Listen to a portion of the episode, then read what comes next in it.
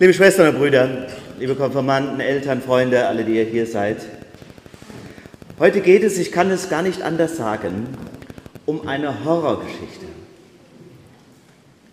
Ein biblischer Albtraum. Eine Erzählung, die uns das Blut in den Adern gefrieren lässt. Ausgerechnet heute, wo ich nach zwei wunderschönen Tagen mit Jugendlichen hier zu euch komme, wo ich weiß, dass viele Eltern da sind. Ausgerechnet heute. Ihr wisst wahrscheinlich, dass die Kirche den Sonntagen Themen gibt und dementsprechend auch Predigtexte vorschreibt. Pfarrer sind nicht total sklavisch daran gebunden, aber die Versuchung ist ja groß, dem immer auszuweichen. Und ich habe dann doch gedacht, nein, ich weiche dem nicht aus. Denn es ist ja auch eine Wahrheit, dass gerade in den schwierigen Bibelstellen für uns etwas Besonderes wartet. Die Opferung Isaaks. Der berühmte Bericht der Versuchung Abrahams, der seinen einzigen geliebten Sohn töten soll, weil Gott das verlangt. Wahnsinn. Nimm Isaak, deinen einzigen Sohn, den du lieb hast, heißt es da. Und geh hin in das Land Moria und opfere ihn dort zum Brandopfer auf einem Berg, den ich dir sagen werde. Ich hätte es mir nicht ausgesucht. Aber jetzt ist das Thema. Ihr kennt die Geschichte, ihr habt sie auch in der ersten Lesung gehört. Man hat die Geschichte noch gar nicht fertig erzählt und da stellen sich ja schon tausend Fragen. Wie kann Gott das verlangen? Warum lässt sich Abraham eigentlich auf so ein Mordkommando überhaupt ein?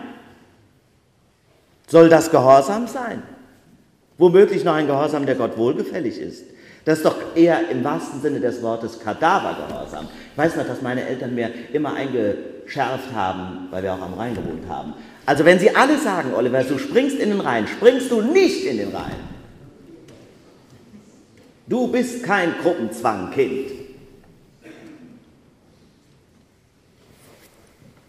Warum geht Abraham nicht wenigstens in die Verhandlungen? Das konnte er nämlich auch. Gibt es auch eine interessante Story, weil Sodom und Gomorra sollte zerstört werden. Und Abraham sagt zu Gott, oh Gott, stell dir vor, es ist weiß, es ist eine schreckliche Stadt, die machen Morden und Töten und sind irgendwie verderbt und wollen von dir nichts wissen. Aber stell dir vor, 100 Leute sind da, die doch gerecht sind. Na gut, sagt Gott, dann nicht. Und dann wird Abraham ganz komisch sein. Ja, und wenn es nur 80 sind, ja, okay, dann auch nicht. Wenn es nur 70 sind, 50, 20, Gott, Abraham handelt Gott runter. Hier nicht. Und dann müsst ihr auch noch wissen, dass ja Abraham und Sarah unendlich lange auf ihren einzigen Sohn gewartet haben. Sehnsüchtig auf das Kind gewartet, wie so manche Eltern. Erinnert euch, liebe Konfirmandinnen und Konfirmanden, wie wir in Frankfurt waren, in dem Bibelhaus, war der Ausflugstag. Und da haben wir in diesem Supermuseum in einem Zelt gesessen, das war einem Zelt nachempfunden, genau wie zu Abrahams Zeiten vor tausenden von Jahren.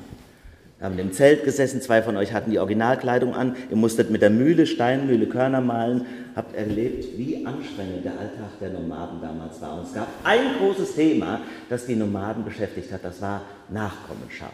Nicht nur bei den Tieren und bei der Herde, vor allem auch in der Familie. Dann war man glücklich. Und dann erzählt die Bibel so aufregend, ich meine, diese Geschichte hätten wir auch im Zelt erzählt, dass drei Leute plötzlich zu Abraham kommen. Später wird offenbart, dass in diesen dreien Gott selbst gegenwärtig war. Und aber Sarah hat draußen vom Zelt Essen gemacht und Abraham hat sie empfangen und bewirtet. Und dann sagt einer von den dreien, Abraham, du wirst einen Sohn bekommen. Und Sarah hört das durch die Zeltwand und lacht sich kaputt. Weil sie ja schon so uralt ist. Dieser Traum ist ausgeträumt, hat sie für sich gedacht. Dann erfüllt sich das. Und sie gebärt ihren Sohn den lang ersehnten, und sie nennt ihn Isaak. Weil Isaak heißt, Gott hat mich zum Lachen gebracht. Super Name. Aber ich denke mir, dass das Lachen beiden schwer vergangen ist, als Gott diesen Auftrag formuliert, den einzigen Sohn wiederherzugeben. Und doch, ihr habt es gehört, er macht sich auf den Weg am frühen Morgen. Unglaublich. Mit dem Isaak, der das Holz tragen muss, gibt es doch gar nicht. Abraham trägt das Feuer und das Messer, das gefährlich, das sind Erwachsenenaufgaben, aber Isaak trägt das Holz. Man vermutet, für so ein Brandopfer muss das Holz ziemlich schwer gewesen sein. Deswegen schätzen die Ausleger, dass der Isaak ungefähr genauso alt war wie jetzt die Konfirmandinnen und Konfirmanden, 14, 15 etwa. Das Holz für die eigene Hinrichtung tragen und von allem nichts ahnen. Es ist eine Szene, die uns geradezu abartig und krank erscheint. Und dann natürlich die völlig berechtigte Frage des Jungen, Vater, der Vater sagt, hier bin ich mein Sohn. Sag mal, Vater, da stimmt doch irgendwas nicht. Wir haben Feuer dabei, wir haben Holz dabei, aber das Schaf, das doch eigentlich notwendig ist, das haben wir nicht. Wo bitteschön ist das Schaf? Und dann kommt, ihr Lieben, dieser eine Satz, der für mich die ganze Geschichte aufschließt. Nur so, wenn ich den Satz höre, kann ich die Geschichte ertragen und den Glauben und den Gehorsam des Abraham verstehen. Jetzt sagt er nämlich, mein Sohn, Gott wird sich ein Schaf ersehen. Ich höre darin, dass Abraham voller Vertrauen auf den liebenden Gott für sich ganz klar hat, er verlangt etwas Absurdes, aber er wird es nicht so weit mit mir treiben.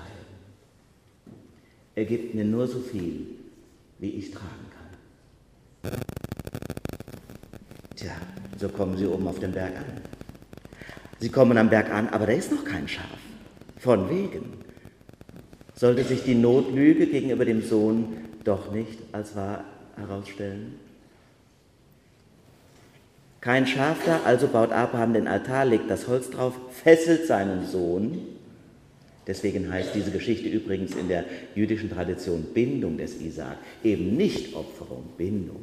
Aber es ist ja schon stramm genug. Er fesselt den Sohn, legt ihn auf den Altar oben auf das Holz, nimmt das Messer und endlich, Gott sei Dank, endlich kommt der Engel und schreit, Abraham, Abraham, tu dem Jungen nichts.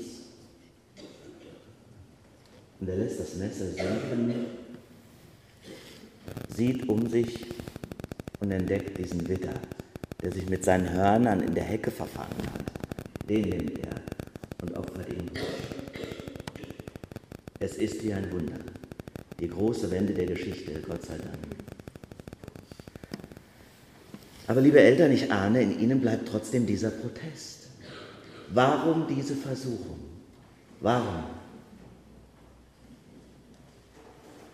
Ich meine, dass die eine Botschaft dieser Geschichte ist, im Abraham dem zu erkennen, dem wir nachfolgen sollen, darin, dass wir das unbedingte Vertrauen haben sollen in Gottes bewahrende und beschützende Liebe. Das ist das eine. Und das andere,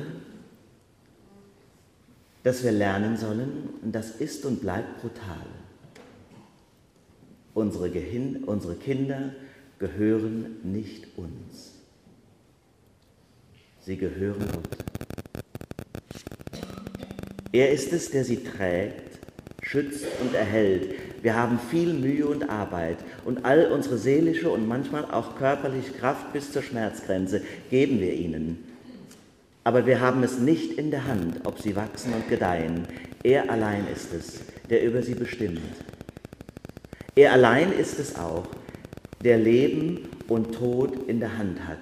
Ich weiß, dass dieser Satz in uns alle Proteste auslöst, die wir haben. Und ich weiß auch, wovon ich spreche. Aus der eigenen Familie. Und trotzdem ist es meine einzige Hoffnung. Ich erinnere mich an den Satz einer Frau, die ich besucht habe in meiner früheren Gemeinde, deren Junge bei einem Motorradunfall umgekommen, umgekommen ist. Und der Pfarrer wollte die Frau trösten mit den Sätzen, Gott hat das bestimmt nicht gewollt, dass ihr Sohn sterben muss. Und die Frau antwortete mir, dem Nachfolgepfarrer, wissen Sie was, dieser Pfarrer hat mir noch meinen letzten Trost genommen. Wir können Gott nicht erklären. Und es gehört zur Wahrheit dieser Tage, in denen wir auf Karfreitag zugehen, dass die Tiefe und die Grenzenlosigkeit der Liebe Gottes oft erst spürbar wird, wenn er uns an die Grenze geführt hat. Dann, wenn wir alle eigene Kraft und allen eigenen Willen, alle Selbstbehauptungsbedürfnisse loslassen und aufgeben. Dann tritt er in dein Leben. Das hoffe ich zumindest stark. Das ersehne ich. Wie in dem Lied eben, wenn ich ganz leer bin, empty, dann füll mich, Gott, halt mich, trag mich. Ich will versuchen, dir zur Verfügung zu stehen. Und wenn du ein Kind hast, das Depressionen entwickelt oder einen Unfall ertragen muss oder eine schwere Krankheit, dann wirst du es gar nicht anders können, weil du spürst, dass deine eigenen Kräfte und Möglichkeiten am Ende sind. Dann musst du und dann sollst du auf den vertrauen, der das Leben deines Kindes gewollt hat, hält und trägt, sogar durch den Tod hindurch.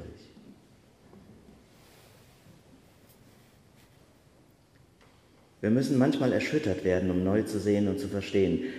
Gott erspart das Leiden nicht, aber er führt uns durch das Leiden hindurch zu sich. Und ich weiß nicht, warum das so ist, liebe Freunde. Ich weiß nur, dass hinter allem ein gnädiger und liebender Gott steht, genau wie beim Abraham, dass der Engel auf mich wartet, der sagt, dir geschieht nichts.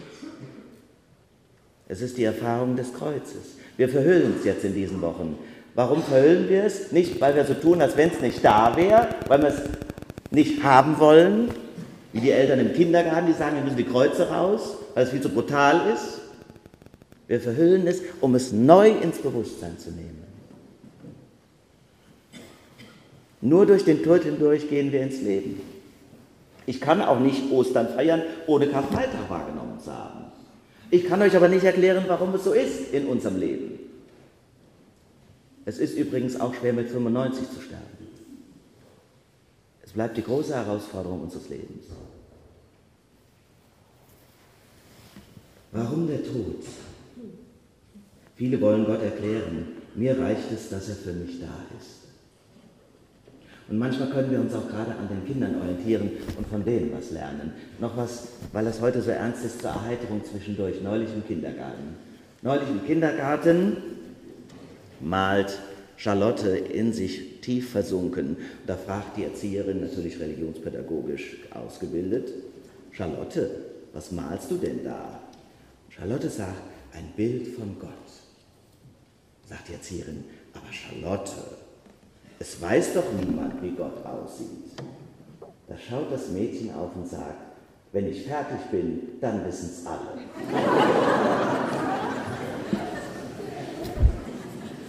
Was für ein Selbstbewusstsein. Und wir sehnen uns danach, in dieses Selbstbewusstsein zurück und hinein kriechen zu können. Aber wir können Gott nicht fassen, malen oder erklären. Martin Luther, den wir ja in diesem Jahr besonders feiern, er sprach von den zwei Seiten Gottes. Da gibt es den offenbaren Gott, den man erfahren sehen kann und verstehen. Das ist der Deus Relevatus, der offenbarte Gott. Aber dann gibt es eben auch den Deus Absconditus, den verborgenen Gott, den furchterregenden. Deshalb Kreuz und Auferstehung. Gott wird sich ein Schaf ersehen, sagt der treue Abraham. Und Christinnen und Christen haben in Jesus Christus genau dieses Schaf erkannt. Deswegen singen wir im Abendmahl, Christe, du Lamm Gottes, der du trägst die Sünd der Welt, weil er durch den Tod gegangen ist und dann als erster uns offenbart hat, dass danach das Leben kommt. Deswegen ist er für uns die Befreiung, den wir besingen so leidenschaftlich, wie nur ihr das könnt. Schwestern und Brüder, ausgerechnet heute diese Geschichte. So viele Jugendliche und so viele Eltern. Liebe Konfirmandinnen und Konfirmanden, ich will euch noch mal etwas sagen heute. Ich vermute, dass ihr nicht annähernd ahnt, wie sehr ihr geliebt werdet von Vater und Mutter. Und wie viel Kummer das für beide bedeutet, wenn es euch nicht gut geht. Deshalb erwarte ich von euch, dass ihr diese Liebe achtet. Auch wenn ihr mal etwas nicht versteht, was die von euch wollen. Euch Eltern aber will ich auch sagen, hört die Geschichte von heute als Hinweis darauf, dass die Kinder nicht euer Besitz sind. Sie werden schon jetzt, ist das spürbar, ihre eigenen Wege gehen. Der Herr hat's gegeben, der Herr hat's genommen, der Name des Herrn sei gelobt. Er ist es letztlich, der sie hält und trägt. Und das wird auch deutlich, wenn Sie in wenigen Wochen hier vor diesem Altar knien und ich meine Hände auf Sie legen darf, als Zeichen dafür, dass Gott Sie segnen, dass ihr dann auch ein bisschen spürt, ich gebe Sie auch ab und frei. Und so Gott will, strömt dieser Segen auch in eure Herzen.